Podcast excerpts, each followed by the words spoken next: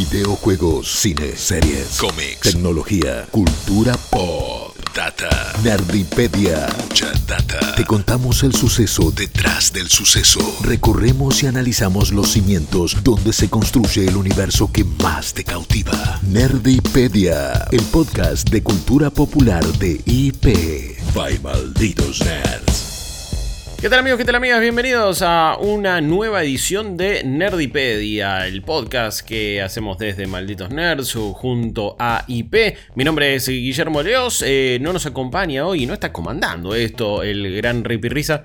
Usted de vacaciones, eh, no le molesten, no le manden un DM, no le pidan nada, eh, no, le no, le pidan opiniones tampoco sobre las cosas que está viendo, jugando o disfrutando, para que no se ofusque, que se relaje, que cuide eh, su, cuerpito, su cabecita en este caso, eh, y, y, la pase bien y después que tenga sus merecidas vacaciones, y ya después va a estar nuevamente con nosotros. Quien está luego se tomará sus vacaciones correspondientes, por supuesto, pero quien no falla, quien está siempre al pie del cañón, es la única e inigualable Jess Roth. ¿Cómo andás, querida? ¿Todo bien? Todo bien, ¿cómo estás, Guillo? ¿Y cómo están a todos los que nos están escuchando? Eh, siento que es como Rippy no está y es el momento para hablar de una de las series que nos conecta, que nos conecta amistosamente, que es parte del sí, sos de mi, de mi equipo, que es, bueno, justamente vamos a hablar de Star Wars y de la nueva serie que está dedicada a Boba Fett, que actualmente se está transmitiendo desde Disney Plus. Sí. Eh, el momento de grabar este episodio, estamos por el episodio 2. Sí, así es. Y viene interesante, interesante viene, se podría decir. Eh, no sé si estoy 100% convencida, capaz son cosas que vamos a hablar más cerca del final eh, de este episodio. Eh, pero bueno, creo que es lindo sí ver cómo están reivindicando a este personaje que bueno, que se hizo la fama con muy poco realmente. Eh, pero hizo un gran splash en los pocos minutos en, los que estuvo en la trilogía original. Sí, y viene por ahí justamente todo lo que vamos a ir eh, charlando en este, en este capítulo, ¿no? Eh, tratar de analizar de alguna u otra manera la, imagen, la figura de Boba Fett, que es uno de los fenómenos de, de marketing, de, de onda, de, de estilo, de diseño más eh, característicos eh, de, la historia de la humanidad, porque, y más también particulares y especiales, eh, es, muy, es muy loco todo lo que sucedió, ¿no? Las estadísticas casi que las conocen. Apareció seis minutos y medio en el Imperio Contraataca. Dijo cuatro líneas de diálogo en total, tantas palabras, tanta saliva gastó el, los distintos actores. Yo creo que a nadie se le cuentan las líneas, excepto a él, porque es como la forma, eh, creo que nadie sale de la sorpresa de cómo con tan poco tuvo un impacto tan grande. Pero bueno, también era un personaje súper llamativo, misterioso, con muchísima onda, no dudaba, eh, la tenía súper clara, era muy eh, intrigante, ¿no? Llamativo, algo que decís, bueno, no sos bueno, no sos malo, ¿qué sos? No sabíamos mucho de él, pero era súper competente. Eh, era impactante a primera vista. Sí, y el, el misterio me parece que siempre fue como algo, algo muy importante del personaje. Em, me parece que lo que lo hacía interesante y lo que siempre em, enamoró es que sabíamos poco y nada de, de Boba Fett. Es como bueno, ¿de dónde vino? ¿Y de dónde es? En, qué lugar se enamoró de ti? Decía la canción. Bueno, lo mismo, ¿no? ¿En, qué lugar se enamoró la gente de Boba Fett? Está bien, lo vieron en el Imperio Contraataca, pero, pero todo arranca un poco antes y, tiene que ver con otras cosas. Y tiene que ver también con lo que, con lo que siempre funcionó en Star Wars, ¿no? Que es la ampliación de un universo, que es más allá de Jedi, sable láser, la fuerza, etcétera, el emperador, Luke, Vader. Y es, uy, este androide que está ahí en el fondo se llama tal y tal y en realidad tiene tú una backstory y vos de repente tú, empezás a, atar cabos a alguien que empieza a hacer esa historia y un día tenés un cómic, un día tenés un muñeco, un día tenés una serie directamente eh, protagonizada por, por, estas personas o los podés también em, ver o disfrutar en otros ámbitos de lo que es eh, eh, Star Wars. Digo, ahora hemos visto, de, hecho en los primeros capítulos, como para dar un ejemplo de, cómo se explotan estas cosas en, Star Wars, eh, aparece un, androide que es básicamente Rex, se llama, y es un androide que eh, estuvo o pilotaba las, las, naves de Star Tours en Disney en la atracción y de repente a Rex eh, lo hemos visto en otros productos y lo vemos ahora en The Book of Boba Fett ahí en la cantina y ahora en los parques Disney está siendo el DJ de la cantina que tienen ahí y es como... Man, era un droide que crearon para acá y lo metiste en como tres o cuatro cosas diferentes y ya tiene... Eh, mucha gente deberá tener su muñeco, etcétera y todo. Pero si pasa algo con un personaje que parece tan secundario como eso, ¿Cómo no va a suceder con un cazarrecompensas? Con una armadura facherísima, con un eh, lanzamisiles, jetpack, rifle, visor, eh, alguien que solamente le escuchabas muy poco la voz y que encima de repente estaba sentado ahí en la mesa con Vader, capturando a Han Solo. Era como, bueno, no estaba haciendo giladitas, no era uno más. Era, era un chabón picante, era alguien. Y aparte, vos veías el resto de los, de, los Bounty Hunters que están ahí en esa escena mítica del Imperio contraataca, que es cuando primero los presentan, y es como la primera vez que se ve en el cine propiamente dicho a Boba Fett. Y, el resto es como. También han aparecido en un montón de cosas. Bask eh, ha, vuelto a aparecer. Em, después también tuvimos al, androide de recompensas que lo vimos nuevamente en The Mandalorian. Que lo tienen que reconfigurar y que termina teniendo un, papel muy importante en la primera temporada. Entonces es como. De, de ese grupo de cuatro intentaron hacer otras cosas. Eh, pero claramente quien, más se destacó y quien quedó para la historia fue, fue Boba Fett. Creo que es todo un caso de estudio. Me parece que habla de también, como decíamos, ¿no? Cómo Star Wars aprovechó el merchandising principalmente. La, obra, la, la, la, maniobra más fantástica que hizo George Lucas es quedarse con los derechos de merchandising cuando firmó ahí eh, con 20th Century Fox para lanzar la película. Y eso eh, obviamente que derivó en que, en que a nivel juguetes eh, y todo tipo de cosas, no solo Boba sino el resto de, todos los mil y un personajes que hay, tengan su producto, tengan su, pieza de, memorabilia. Y, claramente no solo, no solo despertó el fanatismo en un montón de personas, sino que bueno, después también empezó a hacer, o ya había hecho, algunas cosas propias. Tampoco es para quitarle, me parece que decir que Boba Fett es un milagro, Boba Fett es como medio una joda y quedó. Boba Fett es como, no, bueno, ¿qué querés? Y apareció ahí un toque y ya está, y de, repente todo el mundo la amaba, pero no hizo mucho esfuerzo. En el retorno del Jedi lo terminan matando, entre comillas, porque ahora ya nos enteramos que no está muerto. Spoiler. Eh, lo termina matando de una patada medio rara, que Han solo se da vuelta y es como un pase medio de comedia a Benny Hill, un toque raro, que no es quizás el, mejor momento de Star Wars en toda su carrera. Pero, pero lo que sí me parece que, que, que, después hay que darle la chapa correspondiente. Es también cómo arrancó este personaje.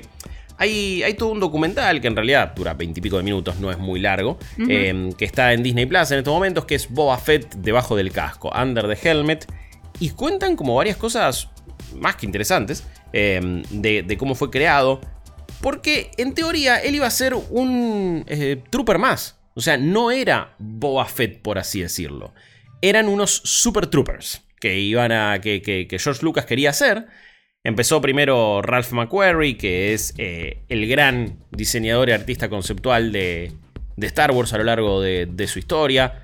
Podríamos hacer un podcast entero de, de, McQuarrie, eh, pero no lo vamos a hacer, no se preocupen. Hay libros igual enteros dedicados a su vida y a su obra. Em, pero claramente es una figura súper importante en el universo Star Wars. Si estás muy metido, es, de esos nombres que a nivel producción los escuchás y son tan importantes como George Lucas. Entiendo quizás para el resto de la gente no tanto.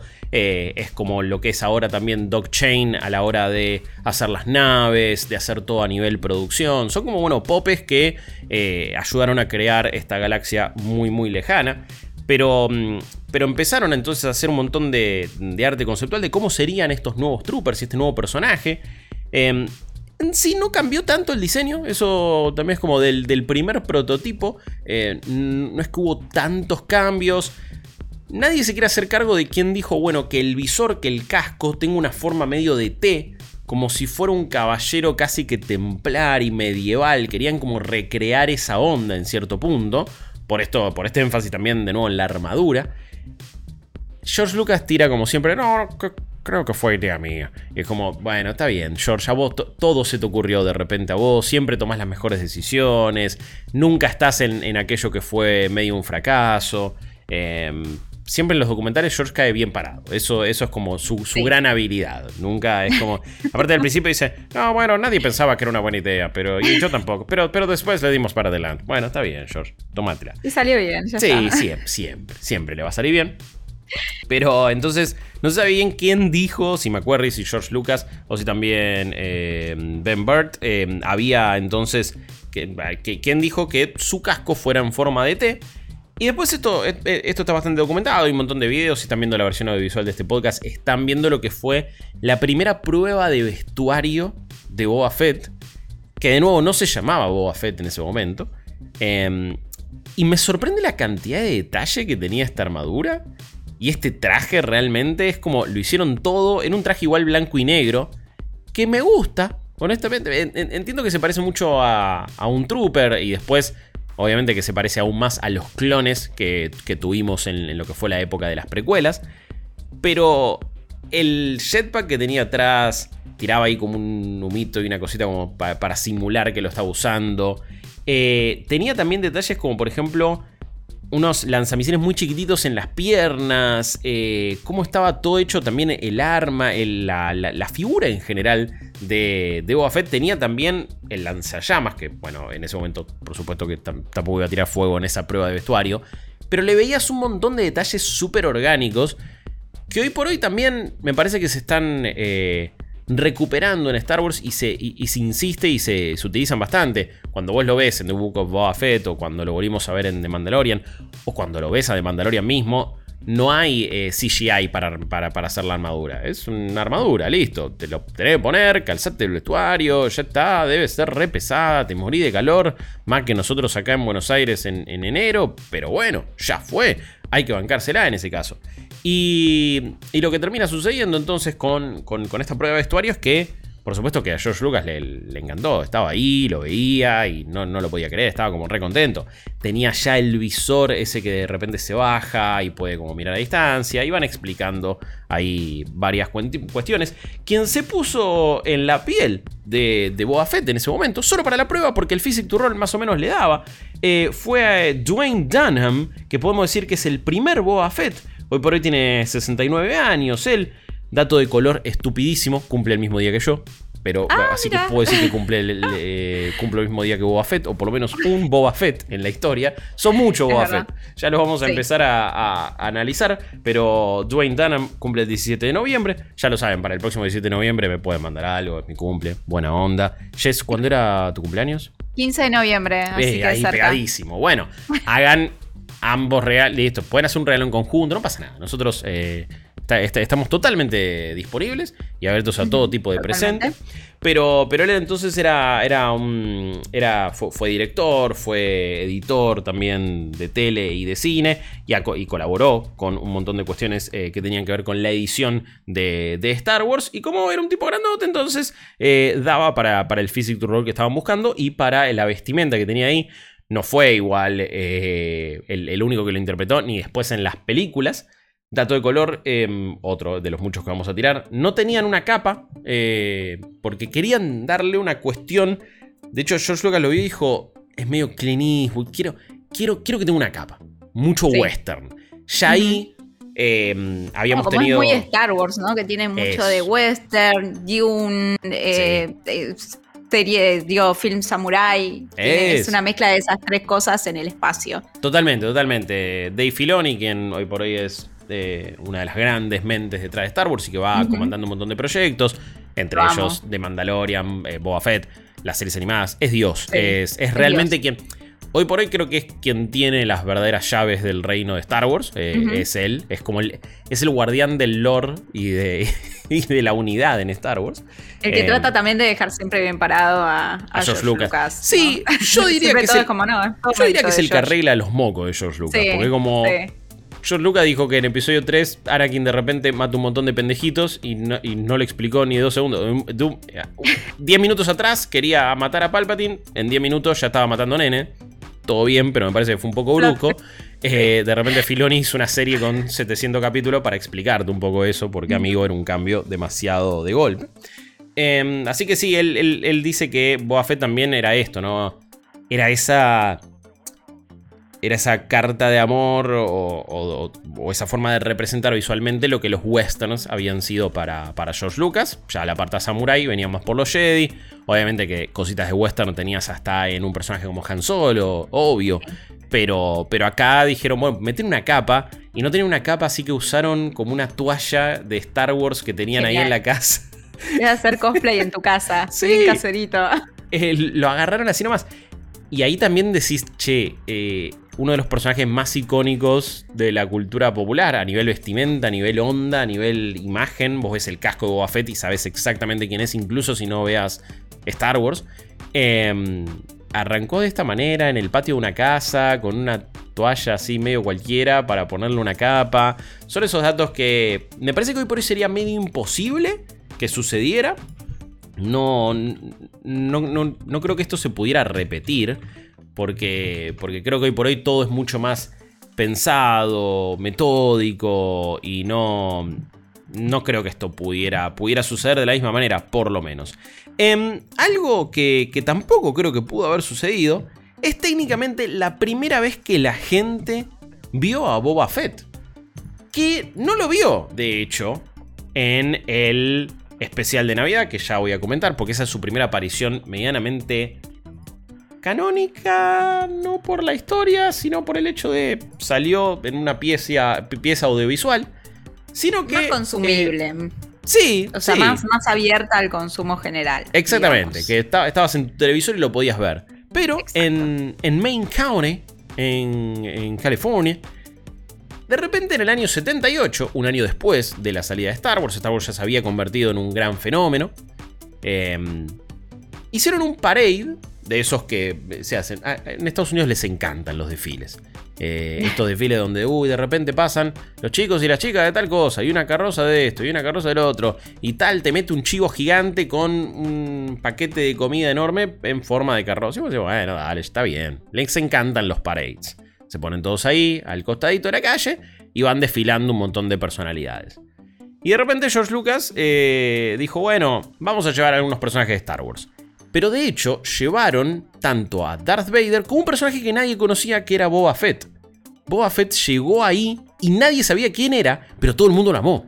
Todo el mundo quería el, autógrafo. Imagínate, año 78, sos un pibe, una piba ahí, y de repente cae alguien como Boba Fett. Y encima era, era el mismo traje que después terminaron usando en el rodaje. El traje de Darth Vader era el traje de la película.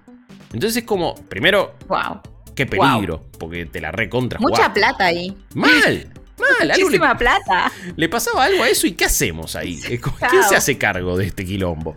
Pero bueno. Sobre todo porque eh, en un principio contaban en ese documental que vos mencionabas, iban a ser tipo un ejército, o sea, como muchos, como Onda Boba Fett. Después cuando hicieron el primer traje se dieron cuenta que no tenían dinero para hacer muchos. Entonces, ¿qué hacían? no. No, no, por eso es como... plata. Mal. Eh, al, ser tan caro hacer cada uno de los trajes, dijeron, bueno, que quede solo para, para este personaje. Pero sí, eh, este dato me parece de los más lindos. Es como, hoy por hoy se haría todo un evento para presentar un personaje nuevo. Tendrías el trailer drop en medio de la Star Wars Celebration y sería todo como un, un arma de... ¿eh?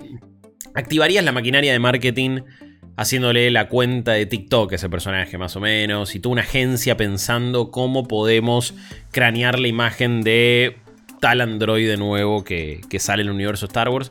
Y acá de repente lo tenía más o menos hecho y dijeron, mételo en el parade, que la gente le pida autógrafos, esté con Darth Vader y ya fue, que los pibes sean contentos. Pero me parece una... Realmente un, dato más que curioso, pero que habla de lo muy diferente que era todo a nivel eh, industria también no solo lo que, lo que podía ser Star Wars en ese momento. Y hablando de, cosas que en ese momento era Star Wars, ahora sí vamos a la primera aparición oficial de nuestro cazarrecompensa favorito, que fue, de hecho, en la mejor parte del infame especial de Navidad de Star Wars. Nosotros en, en nuestro programa en IP, en Malitos Nerds, ya contamos en nuestra sección eh, card lo que fue el especial de Navidad de Star Wars, un, accidente, un choque de trenes eh, absolutamente insólito y que como nunca más se ha visto en la historia del entretenimiento. Algo que en este mismo documental de Boba Fett, George Lucas se lava las manos de una manera, dice, eh, y en realidad la, primera vez que apareció fue en el especial de Navidad, del cual nosotros no tuvimos nada que ver. Es como, hasta ahí, hasta ahí. La historia la propuso él, que decía de celebrar el Día de la Vida, que era como el equivalente a la Navidad para el universo Star Wars. Eh, había como determinado igual una historia que después sí la cambiaron mucho y la arruinaron honestamente. Pero la historia era, bueno, todos los planetas eh, cada año eh, se, se, festejan un planeta distinto, el Día de la Vida, y esta vez le tocaba a Kashyyyk, al planeta de los Wookiees. De repente se perdía el hijo de Chewbacca, Han y Chewie tenían que buscarlo, todo en el marco de festejos símil navideños. Después agarraron e hicieron cualquier cosa, números musicales, momentos medio softcore, eh, muy polémicos y muy poco para todo público en esa época, con el papá de Chewbacca metiéndose en un casco de realidad virtual. Eh, bastante, bastante polémico, un viejo verde total.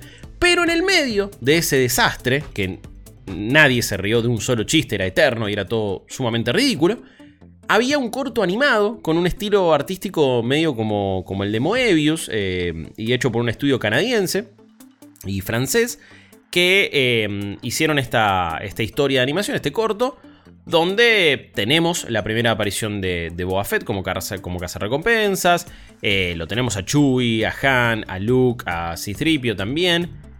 Y es, es, hasta bastante bueno y bastante copado verlo porque no solo a nivel artístico está bueno, sino que la historia también cuenta, me parece que es una, es una historia medianamente divertida y, bastante amigable.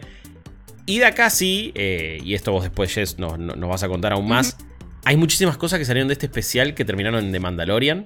Eh, cómo están conectados eh, Mando, Jin Jarin eh, como personaje y Boba Fett es, muy interesante porque también están conectados no solo a nivel historia dentro de Star Wars, a nivel lore, sino sobre todo a nivel producción y detrás de escena y cómo se han ido retroalimentando.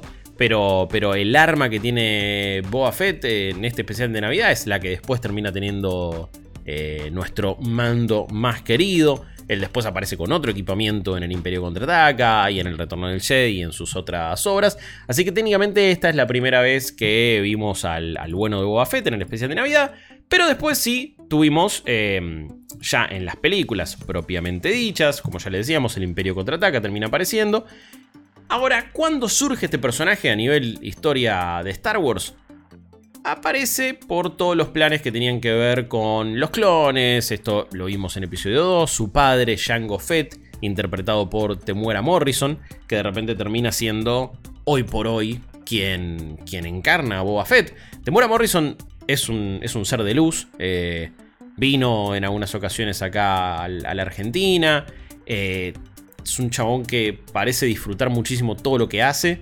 Eh, la pasa bárbaro y ahora está gozando un nivel de popularidad también enorme. Había, había vuelto en la película de Aquaman, siendo el padre de Arthur Curry, y de repente, mira, alguien dijo, vamos a volver con Boba Fett, vos tenés que ser él porque ya habías interpretado a su padre.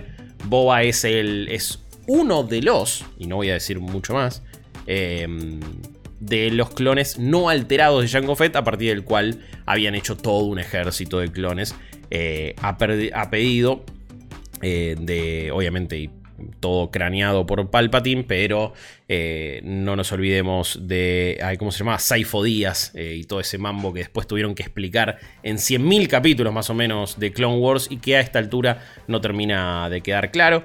Pero, pero esa es un poco la, historia de, un Boba Fett que cuando era chiquito ve como Mace Windu, un Jedi, tranqui, le corta la cabeza al papá al lado de él. Es como. buena onda los pibes. O sea, es como decís.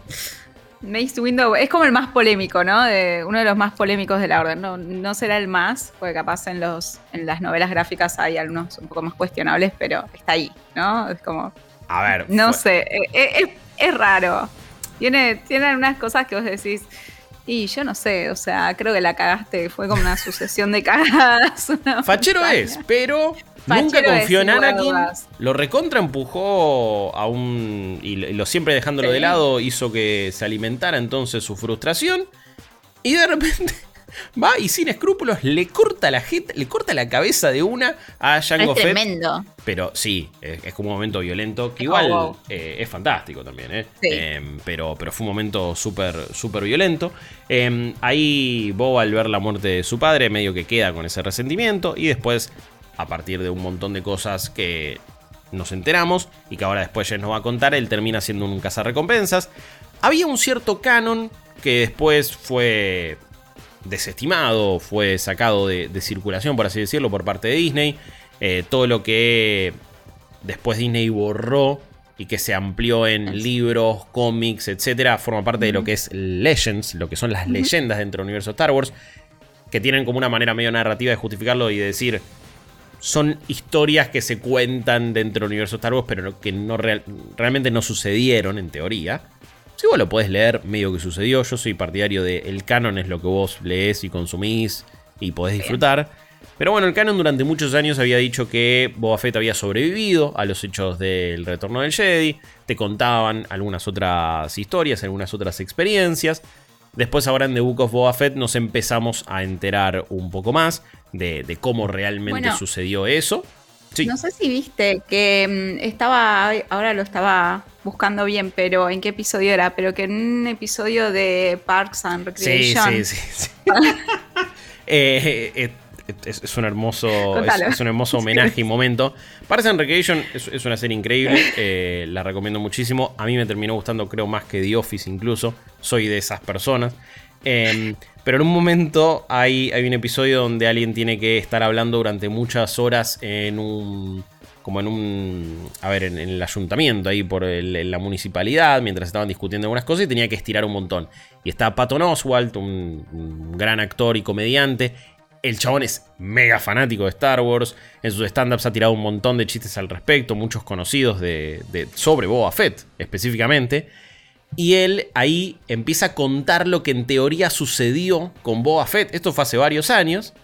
Y cuenta exactamente lo que después sucede en The Book of Boba Fett.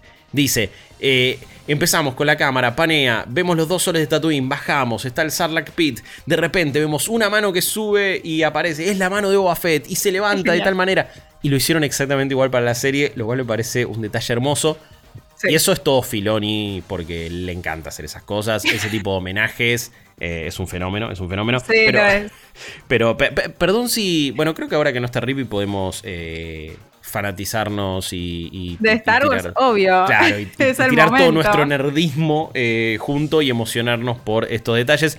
Pero vayan a ver ese video que está ahí por las redes sociales porque es extremadamente gracioso. Pero así un poco es fue el origen a nivel producción y a nivel historia. Por supuesto que hay muchísimos más detalles de lo que uno puede asumir que es la personalidad tanto de Boba Fett como lo que había sido su padre, algunas de las cosas que hizo también, pero ahora nos estamos enterando muchas de ellas.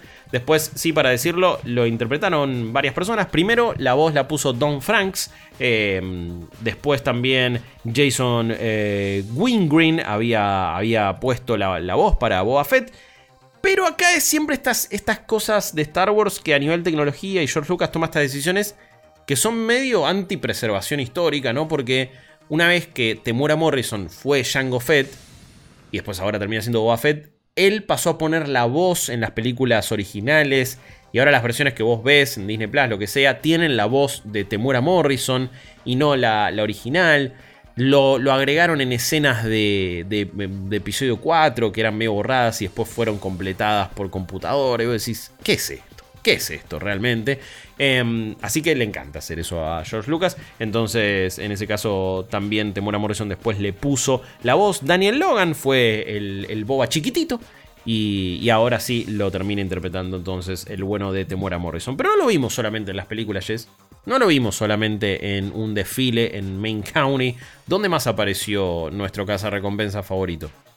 Lo que pasa es que esto, y capaz lo estamos repitiendo un montón, pero es posta, o sea, gran parte de, la, no sé, la piedra angular de este personaje, lo más importante de este personaje era el misterio y la intriga de que despertaba, porque a diferencia de otros personajes eh, que tienen su historia súper desarrollada en películas libros, lo que sea. Eh, Boba Fett no corrió la misma suerte, aunque en las novelas está un poco más. Entonces, en el momento en el que Filone se puso a desarrollar eh, The Clone Wars, eh, la serie animada, de hecho es mi serie animada favorita del universo. Eh, y mi parte también favorita de Star Wars. Lo veo como también una oportunidad para meter ciertos personajes, para aclarar un poco, para darle un poco más de carnita a este universo y atar algunos cabos, darnos un poco más de contexto y una razón de ser a varios personajes. Y eh, en el medio de todo esto, también por suerte tuvimos oportunidad de ver un poco más de desarrollo eh, de Boba Fett. Lo vemos como un niño, pudimos ver un poco más de ese background de, de cuando más eh, cuando Mace Window mata a Jango Fett, eh, el personaje obviamente cambia completamente y se transforma en un quest por obtener cierta venganza por lo que le hicieron al padre, pero también en admiración, o sea, todo el tiempo trata de emularlo, ¿no? Y de ser, de convertirse prácticamente o llevar de cierta forma eh, su legado. Ese capaz es el único código que podemos decir que tiene eh, Boba Fett, porque no se maneja por ningún código en sí, que es una de las diferencias con Mando, por ejemplo. Em, entonces lo vemos en The Clone Wars eh, cuando es bastante chiquitito, junto con otros cadetes, en eh, los dos últimos episodios de la segunda temporada de la serie animada, que es to Come Home y Lethal Trackdown. en ese episodio él se mete, se infiltra en una nave con otros cadetes de, de Clone Troopers eh, para tratar de vengarse de Mace Window. Obviamente que todo sale mal.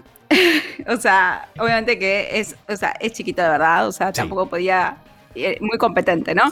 Pero en general, todo sale bastante mal. En Clone Wars y en, las series animadas de Star Wars, niños y niñas terminan teniendo que están obligados a hacer cosas mucho más grandes de lo que les correspondería. Eh, su vida corre peligro todo el tiempo y no tenés idea cómo escapan realmente.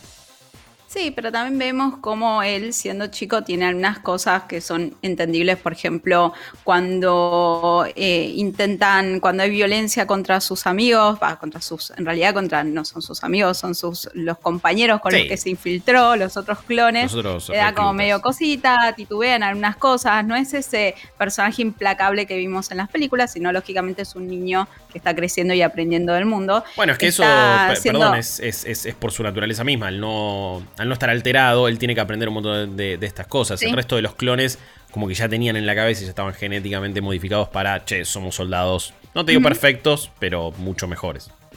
Sí.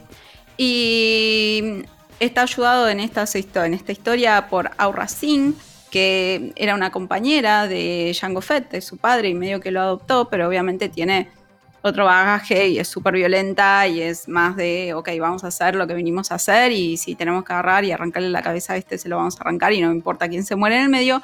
Em, pero bueno, después hay un enfrentamiento, en, enfrentamiento, y no puedo hablar, entre Plo Koon y Ahsoka. Eh, mi personaje favorito, eh, y termina siendo capturado y lamentablemente no puede cumplir con su plan. Eh, los mandan a una prisión en Coruscant y bueno, nada, queda ahí hasta que llegamos a la cuarta temporada en la que vemos a un Boba Fett un poco más crecido, que obviamente sigue con su quest, ya es parte de un grupo de cazarrecompensas, está un poco más entrenado y lo vemos junto a Sash Pentres, eh, que está acompañando a este grupo medio asistiéndolos.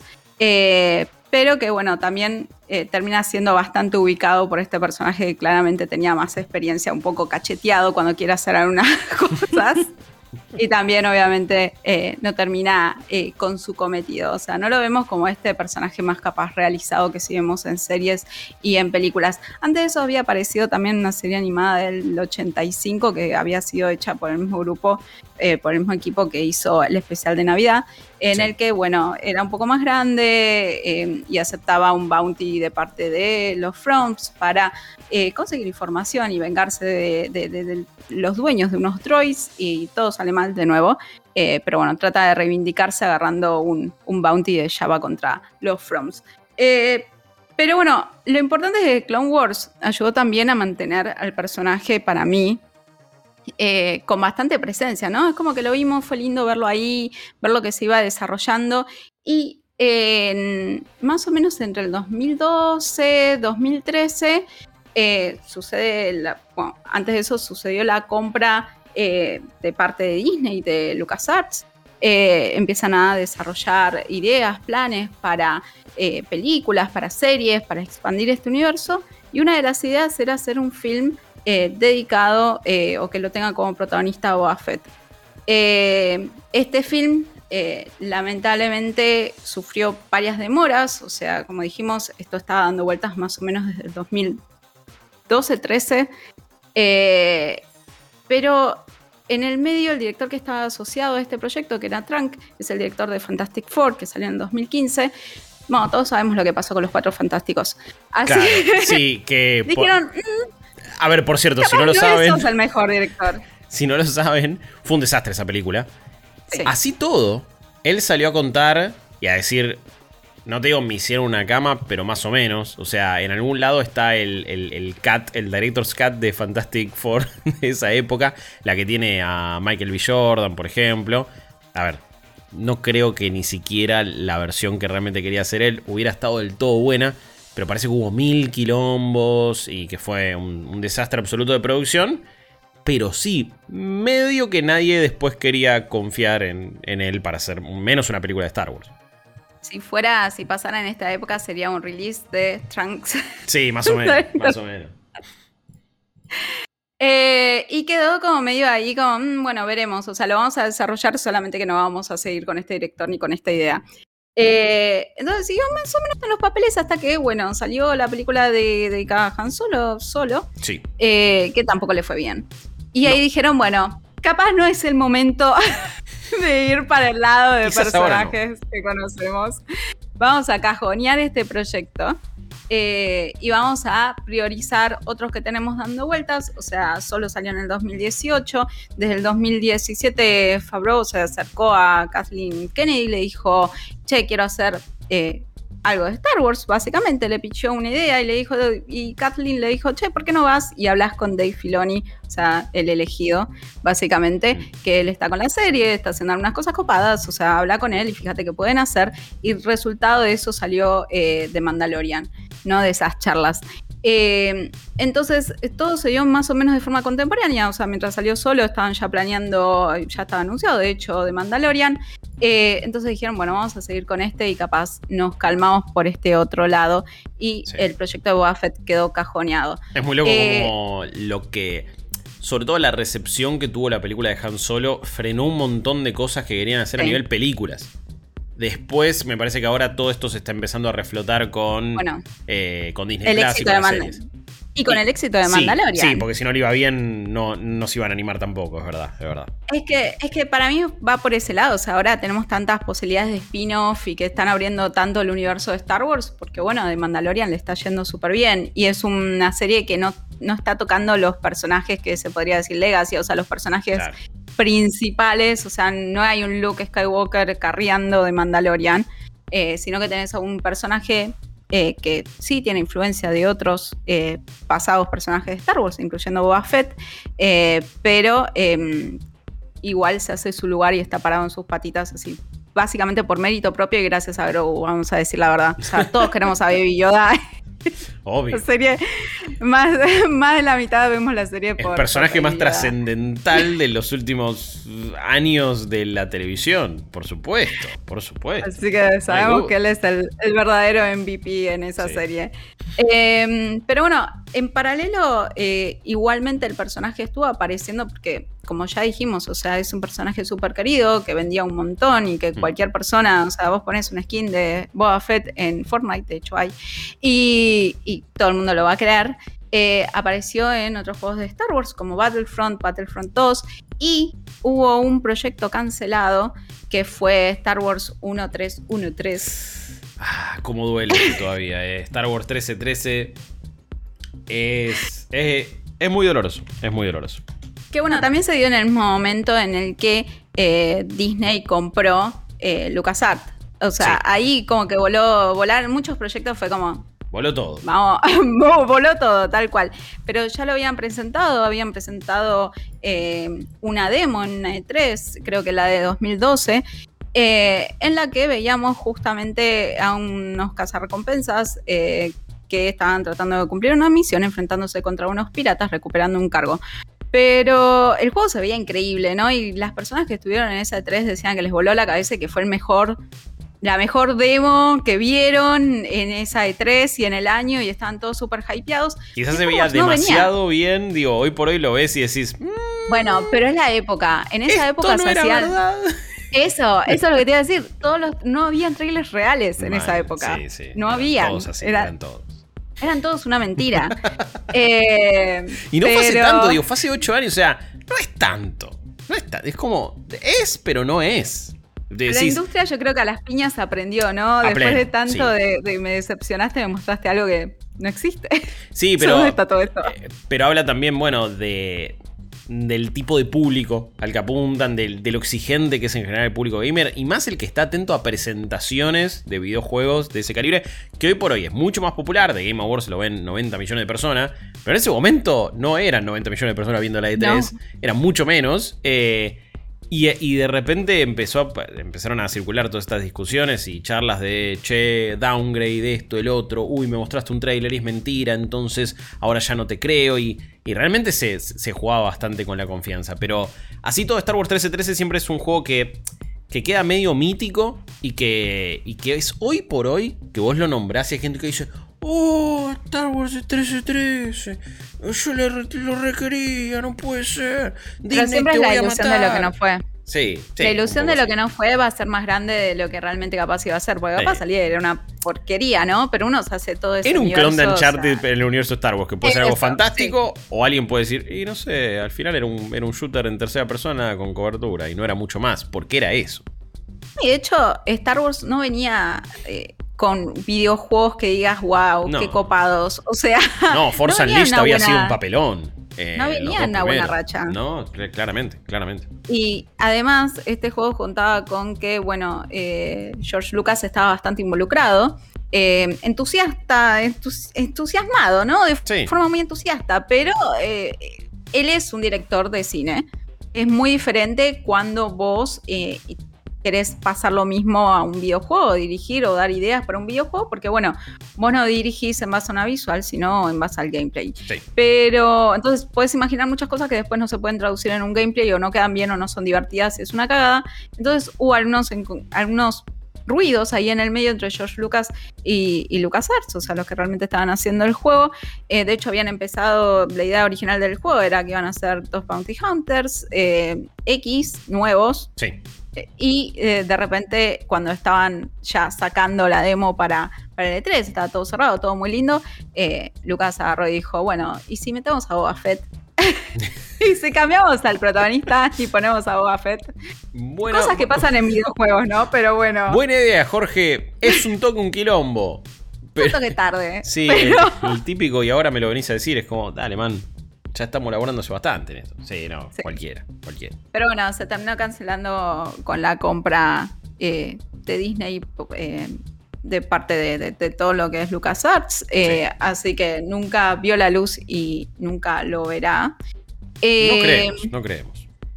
Está complicado. Sí, porque aparte hubo, perdón, hubo otros proyectos también mismos de Star Wars que se han cancelado y han cambiado. Amy Hennig, quien había sido la, la creadora y la principal eh, directora de los primeros tres Uncharted, estaba haciendo un juego de Star Wars, de repente se, canceló porque ya se va de, Electronic Arts, ahora ya Electronic Arts no tiene la licencia exclusiva de juegos de Star Wars, hay un juego de Ubisoft que está haciendo sobre el universo Star Wars, eh, algo que es un dato que por momentos me olvido, pero de repente es como digo, ah, Ubisoft está haciendo un juego de Star Wars, es verdad. Y se rumorea hace mucho, de hecho, que pueda haber un juego o de Mandalorian o de Boba Fett, pero es como, bueno, quizás sí. Eh, puede ser de cualquiera de los dos. Había salido como, como un video sospechoso que decían que era real, pero incomprobable. Que mostraba supuestamente que iba a salir en un juego de Mandalorian hace un par de meses. Hasta que no tengamos nada oficial, es como entre millones de pinzas. Así que nada, veremos. No lo veo imposible, pero qué sé yo. No, sé si de Boba capaz sí de mando, pero bueno. Eh, eh, puede ser, puede ser. Em, ¿Cómo, estamos ahora sí para, para meternos eh, en el mundo de The Book of Boba Fett? No sé si nos quedaba como alguna también participación o alguna otra dato en, gaming. Lo que podemos contar es que eh, hacemos, como dijimos antes, eh, decidieron focalizarse en The Mandalorian básicamente. Eh, avanzaron con la producción de, esta serie. Y llegado la segunda temporada de Mandalorian, eh, vemos, en realidad ya en la primera veíamos cómo aparece una misteriosa figura que supuestamente no sé si es que tanto es spoiler, esa es spoiler, pero bueno, aparece una misteriosa figura que. Ya está, tiene su propia serie, Boba Fett. Ya bueno, chicos, spoilers, o sea, spoilers, están avisados. Em, en la que, eh, o sea, el nuevo enfrentamiento, Fennec Chan, eh, que está eh, caracterizado de una forma fabulosa por Min Na Wen, em, queda muy malherida, prácticamente muerta, en medio del desierto, y aparece una figura que, tipo, solamente vemos lo vemos de espalda, no lo vemos bien, vemos tipo sus pies. un plano inferior, sus pies. Y empezaron todas las teorías de si capaz era Boba Fett o no, porque era el mismo planeta en el que lo habíamos visto por última vez. Empezaron a medirle la capa, o sea, ese extremo, diciendo no, pero la capa debería ser, no, es de largo correcto. Calza 43, eh, entonces Temora Morrison también. Eh, un poco iban a ese, a ese punto. Qué bueno fue eso, en el episodio 5 de, la primera temporada de Mandalorian. Luego en el episodio 9 de la segunda, o el episodio 9 si vos contás la primera más la segunda. Sí, sí, sí. Es en realidad... En el capítulo 9 eh, total de Mandalorian, porque ellos lo, dividen creo de esa manera, en chapter tanto. Sí, exactamente. Que es la misma forma en la que están dividiendo o presentando los episodios de esta nueva serie. Sí. Eh, lo volvemos a ver, eh, lo vuelven a introducir de una forma muchísimo más clara. Eh, y está allí, se hace presente a Mando porque estaba reclamándole una armadura que él consiguió, o sea, la armadura de Mando, mm. digo, de mm, Boba Fett, que él la consiguió eh, como parte de un intercambio con otro personaje por matar a una bestia y bla. entonces él dice, che, dame la armadura, es mía, en realidad es de mi padre, es mi legado, es mi herencia, me corresponde a mí. Eh, obviamente Mando no se la quiere dar, eh, como es tipo culto, culto Mandalorian, o sea, es súper estricto. Eh, pero él termina, o sea, todo esto cambia cuando llegamos a los últimos episodios de la temporada, o sea, en el capítulo 14, en el que vemos que Grogu entra en peligro y ellos le dicen, bueno, mira, yo te ayudo con Grogu, o sea, yo voy, rescato, o sea, te doy una mano. Pero si yo te ayudo, vos a cambio me das la armadura de nuevo. Entonces, es un intercambio. Sí. Eh, las cosas no salen bien, de nuevo. Las cosas no terminan de salir bien, ellos le ponen la mejor, pero no. Eh, sin embargo, eh, ellos agarran y le dicen, o sea, tanto Fennec Shen como Boba le dicen, mira, yo estoy en deuda con vos, así que yo te voy a ayudar, yo voy a cumplir con mi palabra y hasta que no lo no consigamos rescatarlo, voy a estar al lado tuyo, te voy a ayudar. Eh, que es algo que, bueno, después se termina eh, cumpliendo eh, más cerca de, o sea, en los episodios que le siguen, el 15 y el 16. Em, les spoileé toda la serie, perdón, chicos. pero, pero si estás escuchando un podcast sobre Boba Fett que no vamos a spoilear, igual tampoco hay nadie, nada spoileable, es parte de la discusión que vamos a tener ahora sobre, sobre The Book of Boba Fett me digo que ya tendrías que estar al día con esto, o mínimo si te interesaba verla solo y no ver de Mandalorian, lo cual no entiendo por qué lo harías. Eh, pocos ah, episodios aparte. Por eso, y es, es increíble de Mandalorian. es, top, top de, universo Star Wars. Pero, pero bueno, sí es, es así como está llegando entonces el personaje. Así todavía hay un montón de cosas que no hace spoileado. Así que lo, lo hace hecho muy bien. Pero sí, ese fue su camino. Y después lo que, lo, que sí termina sucediendo y, cómo se desencadena esta serie, esta nueva serie de Book of Boba Fett, es que de repente él cae a Tatooine. Va ahí a la guarida, al palacio de Jabba the Hutt Java de Hat, spoiler, está muerto. Eh, la princesa Leia, la, general Leia Organa. Es spoiler de como 30 años. sí, guarda, este, este spoiler sí es tremendo. Leia mató a Java de Hat, eh, lo agarró con una, cadena, lo ahorcó y chau, Java de Hat. Em, cuando, cuando lo mata queda un vacío de poder. Uno de sus eh, lacayos, por así decirlo, su segundo, que era Vip Fortuna, se quedó comandando el crimen en Tatooine, más precisamente en Mosespa, que es donde está mm, eh, transcurriendo principalmente esta serie. Y de repente cae mm, eh, Boba Fett, cae junto a eh, Fennec Shand y lo asesinan de una manera muy poco ceremoniosa a Big Fortuna Y dicen, bueno, ahora yo me quedo acá comandando eh, todo lo que tiene que ver con el crimen de Tatooine. Voy a reemplazar a Java de Hat. Y estuvo muy bueno, me parece, sobre todo porque la serie de Mandalorian recién la vamos a ver en diciembre de este año. Así que falta un montón la tercera temporada. Pero la segunda terminó como diciendo, bueno, y se viene The Book of Boba Fett. Entonces ya te decían, vas a tener otra serie, pero de mando todavía no. Todavía no y de forma súper sorpresiva, porque una semana antes del estreno había sido la, ronda de inversores de Disney, donde están todas las novedades siempre. Y habían anunciado eh, la serie de Ahsoka, habían anunciado un montón de cosas del universo de Star Wars, menos esto. Mal. Y dijeron: el próximo capítulo de, Mandalorian eh, lo van a poder ver en diciembre de 2021. Entonces, después veías esta placa, y que era diciembre de 2021, y decías.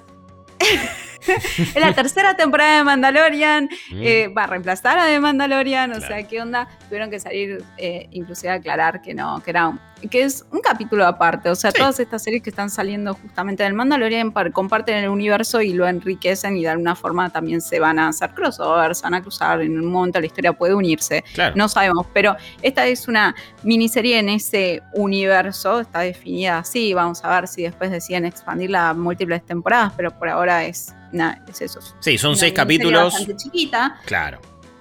Eh, y vemos justamente la continuación eh, de eh, esa última escena post-crédito. Muchos de los actores dijeron que no tenían idea de que estaban filmando Boba Fett. Minna Wen dijo que se presentó el primer día a filmar y pensó que, era, que venía a filmar de Mandalorian. Jennifer Bills, que también aparece en esta serie también eh, dijo que firmó el contrato y no sabía que era para The Mandalorian, eh, para mm, la serie de Boba Fett, que mm. pensó que era para un nombre código, no le dijeron, o sea, se presentó y ahí le dijeron, nada, ah, sorpresa, es Boba Fett. El, secretismo que, por un lado decís, oh, mirá cómo guardan los secretos, y de repente te pones a pensar y decís, che, están improvisando todo cualquier cosa me avisan, ¿eh? necesitan una mano.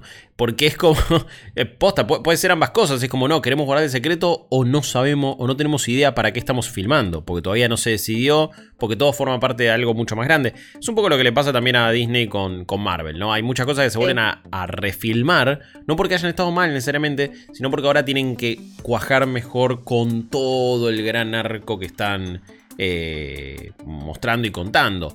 Incluso ahora le empieza a pasar a Sony es un poco. Hay quienes dicen que ahora Morbius no se va a estrenar en enero, se estrena en abril.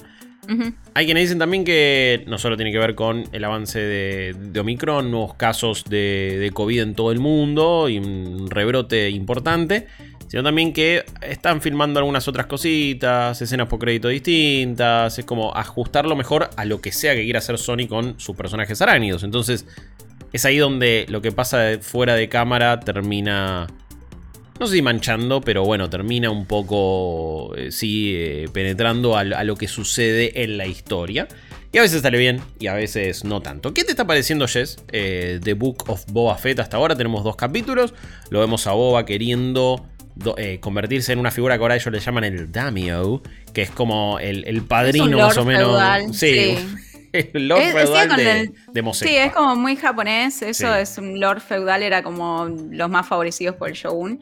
Claro. Eh, pero eh, o, sea, cuando hablaban de las diferencias entre el Mandalorian, el enfoque del Mandalorian eh, y esta serie, porque bueno, son personajes que puedes pensar, bueno, más de lo mismo, mm. eh, es que bueno, el Mandalorian es más un western, eh, cuando este iba a ser más tipo mafia, el padrino, básicamente, porque iba a tratar de estas relaciones, ¿no? De cómo este bounty hunter termina haciendo todo ese camino para convertirse en un daimyo, o sea, un lord de todas estas casas, que de hecho una de las frases de uno de los últimos del capítulo de, hoy era como, bueno, una cosa es ser bounty hunter, el otro es eh, manejar eh, las políticas, eh, todo el drama detrás, el Game of Thrones de estas familias, que todas quieren el poder y todos quieren arrancarte la cabeza y vos no tenés mucha legitimidad sobre ellos tampoco, o sea, te, te mantenés en el poder en base a tu, a tu fuerza. Mm. Entonces, em, me, me, interesa la parte del presente que están comentando, Está medio rara, o sea, me parece que están abusando mucho del de, eh, factor de los flashbacks, es algo que hablábamos antes de, empezar eh, eh, a grabar este episodio. Yo creo que hoy en día, y lo han demostrado en el mismo Star Wars, que hay formas más creativas de contar eh, cómo un personaje hizo un viaje, un cambio, ¿no? Desde eh, la última vez que lo vimos eh, hasta ahora, que pasaron un montón de años en el medio y lo que están tratando de hacer es justamente filling the gaps, o sea, agarrar y darle más carnita, explicarte dónde estuvo y cómo es que este cazarrecompensas eh, se termina reconvirtiendo, cómo llegó a, lo que es hoy en día. Em, a mí no me convence eh, como el mejor recurso y aparte me parece que le falla un poco al personaje mismo de Boba Fett. Yo al personaje de Boba Fett lo veía como un personaje muy... Eh, que no era bueno ni malo. Hacía la suya, eh, era según su interés. A él lo único que le importaba era, básicamente su único modelo su padre y nada más. Él no tiene como mando que sigue un código súper estricto Mandalorian de un tipo, de un sector específico de Mandalore. Él no tiene nada de eso, él se maneja como él quiere, él se saca el casco, o sea, no es completamente diferente a Mando en cuanto a eso. No tiene un código de honor, no, tiene, no. tiene nada de eso. O sea, si te tiene que matar, te mata y ya está. O sea, no hay muchas vueltas que darle. O sea, a Grogu lo hubiese matado y le hubiese entregado. Chau. Pero, o sea, sin mucha, sin mucha, mucha pompa, ¿no? Sí. Eh, pero no sé, le están dando como, esto voy a sonar re mal, pero le están dando muchos sentimientos, o sea, es como que está muy compasivo, lo están haciendo muy bueno, ¿entendés? Ayudando eh, a, una de las comunidades eh, de, esta serie, o sea que de hecho al principio lo tienen, eh, que son los Tusken, que al principio los tienen cautivo como un esclavo, el tipo termina matando a una bestia y termina parte de la familia básicamente, no quiero súper spoilearles la serie, pero es raro, o sea, lo ves más eh, compasivo, más eh, comprensivo, más tratando de, ayudar a otras personas.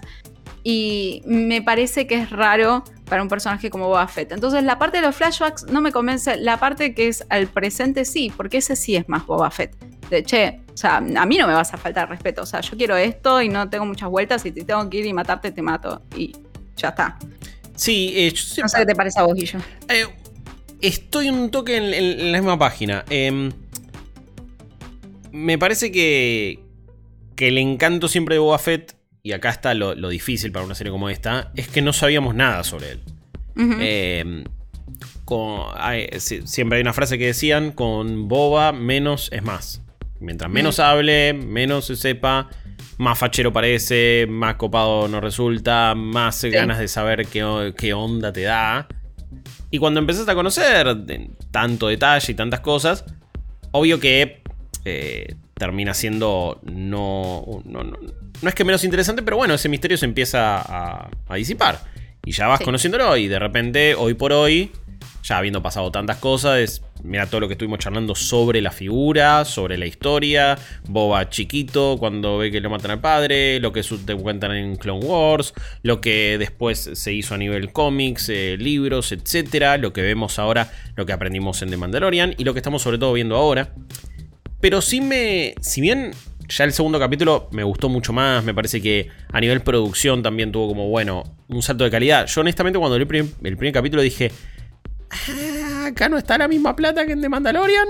Eh, fue como dije, eh, Tampoco, tampoco, es que estaba hecho con dos mangos, eh, se sigue viendo increíble, siguen utilizando esta tecnología que se llama The Volume, que son estas pantallas gigantes donde pueden crear escenarios que no se sienten tan CGI por más que lo sean y, te permite crear sets virtuales pero de una manera mucho mejor que si fuera todo pantalla verde. Em, pero, pero se notaba como algo más chico, algo más tranquilo, algo como, bueno, distinto, pero que decís y no tiene la pomposidad y sobre todo no sentías el peso a nivel historia que tiene hoy por hoy de Mandalorian.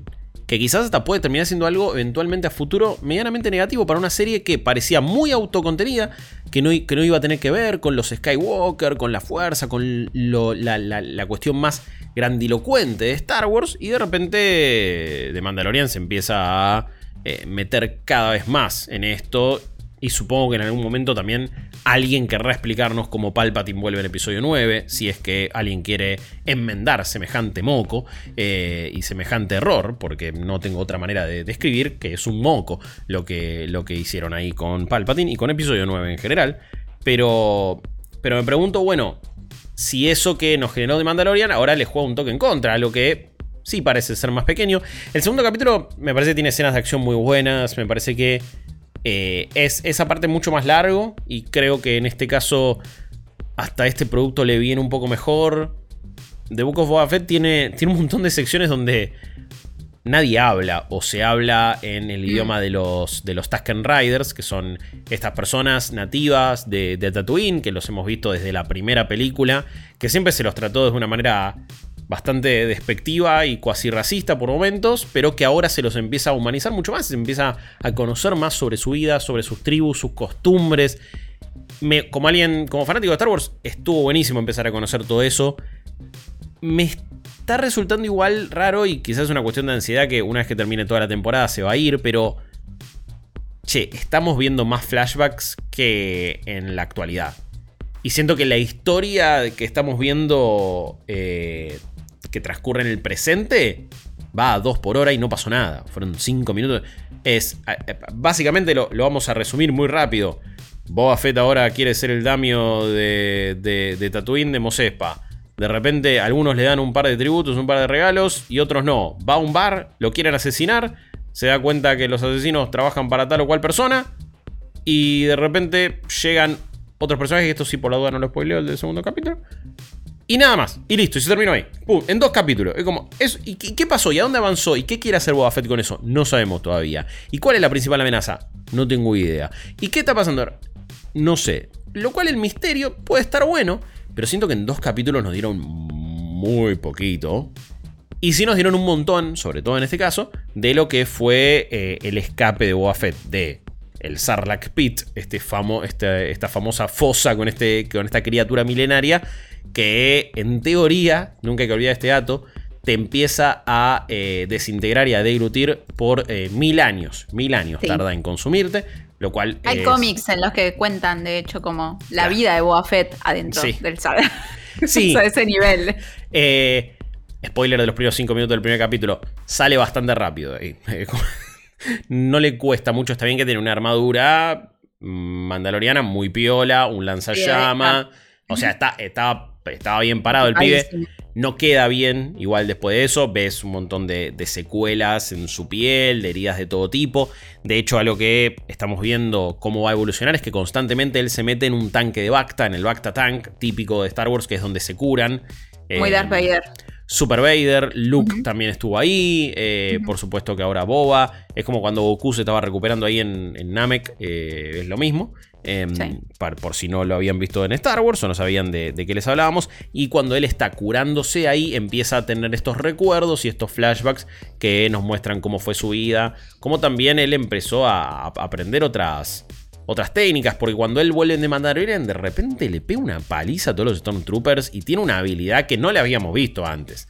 Antes siempre es medio que te tiraba la camiseta y jugaba con la chapa de no, soy el mejor cazarrecompensa. Bueno, demostralo. Bueno, pará, tampoco para tanto. Y ahora, ahora de repente pelea bien, ahora, ahora tiene como tú una expertise que estamos viendo cómo la, cómo la logra y cómo la desarrolla gracias a los Tusken Riders. Después tenemos un montón de especulaciones, un montón de dudas. Me pregunto si. Eh, ¿qué pensás que viene a hacer esta serie? ¿Qué pensás que. ¿Cuál, sentís que es el, propósito de esto? Porque en parte digo, siento que lo principal que quiere hacer es humanizar a, los Tusken Riders y, a, y siento que Boba quiere dominar esto como para devolverle a esta gente lo que le corresponde a nivel Tatooine, que siempre estuvieron medio en las afueras, fueron re discriminados, nadie le da bola, nadie los quiere. Y de repente ahora como que Boba quiere poner un poquito más de justicia ahí. Siento que va por ese lado. Entiendo que igual todo su espíritu gangster. O sea, puede ser, pero espero que no vaya por ahí. No sé, siento que va por ahí. Siento que va por ahí.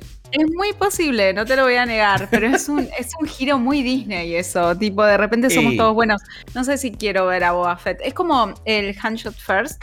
sí, sí. Eh, Han disparó primero, viejo. Ya está. Eh, por eso, es como, dale, o sea, me cambias a todo el, como la personalidad del personaje y lo que lo hacía tan especial. O sea, si todos somos eh, no es que me gustan los personajes malos, ¿no? Tampoco le era un villano, pero él siempre estuvo en su propio interés. Entonces, ¿por qué está relegando? Está bien, vos podés decir crecimiento del personaje, ¿no? Y desarrollo del personaje maduro, qué sé yo, God of War, Kratos, ¿no? Ahora, ahora está más grande y maduro. Sí. Pero lo volvés como cualquier otro personaje de Star Wars. Le sacás lo que capaz lo hacía un poco más único, que era ese misterio detrás del personaje que también hacía la suya, no quería rescatar a nadie, era como, bueno, me pagás y voy y lo hago y ya está, y no hay mucha más vuelta. Y creo que se pueden contar un montón de historias súper interesantes teniendo eso en cuenta. También, qué sé yo, en el último episodio se le dio un poquito, se, se, se sintió un poco más de peso al personaje de, de Garza Fuip, pero que dije, uy, se viene, qué interesante, me copa un personaje sobre todo femenino que sea así más intrincado. Eh, y después me la bajaron en dos segundos. Entonces, eh, es como, ah, no sé, no me gustaría ese giro. Para mí es posible lo que vos decís. Mm. A mí en lo personal me gustaría, esperemos, esperemos haberlo ejecutado, capaz está buenísimo. Obvio, obvio, y quizás estás escuchando esto un par de semanas después y, ya hubo más capítulos y, estás como, bueno, y ya, ya, ya todos sabemos más o menos qué pasó para bien o para mal. tweets de nosotros diciendo la mejor serie de Star Wars y es como, chicos, no decían lo mismo hace dos semanas. Eh, bueno, puede ser, puede ser. Eh, así todo, yo la, estoy disfrutando, me parece que está bueno, me parece que el segundo capítulo estuvo aún mejor. Eh, me parece sí que la, esperamos un año en la serie y de repente habían tirado un capítulo que duraba media hora y no nos contaba demasiado y fue como me quedó con gusto a poco por la cantidad, por el simple hecho de, de cómo es consumir una serie hoy por hoy. Creo que si hubieran salido los dos capítulos de una, hubiera sido aún mejor recibido todo y más efectivo. Me parece que, la gente se hubiera quedado en general con otra impresión. Así que si no le están dando bola y no le están dando una oportunidad, o si se están guardando todos los capítulos para ver de una, que quizás es hasta mejor, en este caso, no sé si tanto en The Mandalorian, donde creo que el formato semana a semana funcionaba aún mejor, eh, por la intriga, por la desesperación que te generaba. Cuando pasan ciertas cosas con Grow, yo quería salir a cagarme trompada por la calle.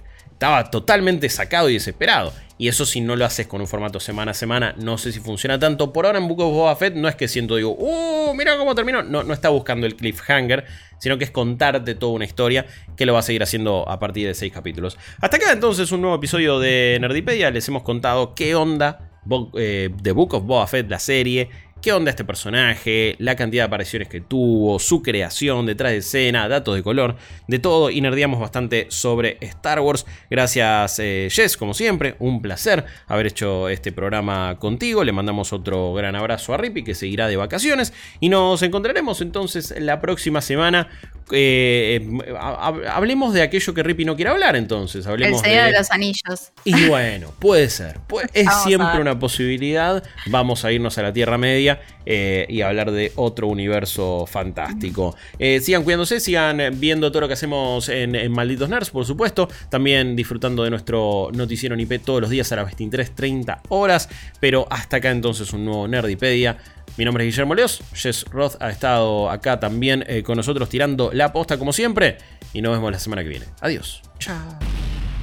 Esto fue Nerdipedia, el podcast de cultura popular de IP con malditos nerds. Un nuevo capítulo la próxima semana. Te esperamos.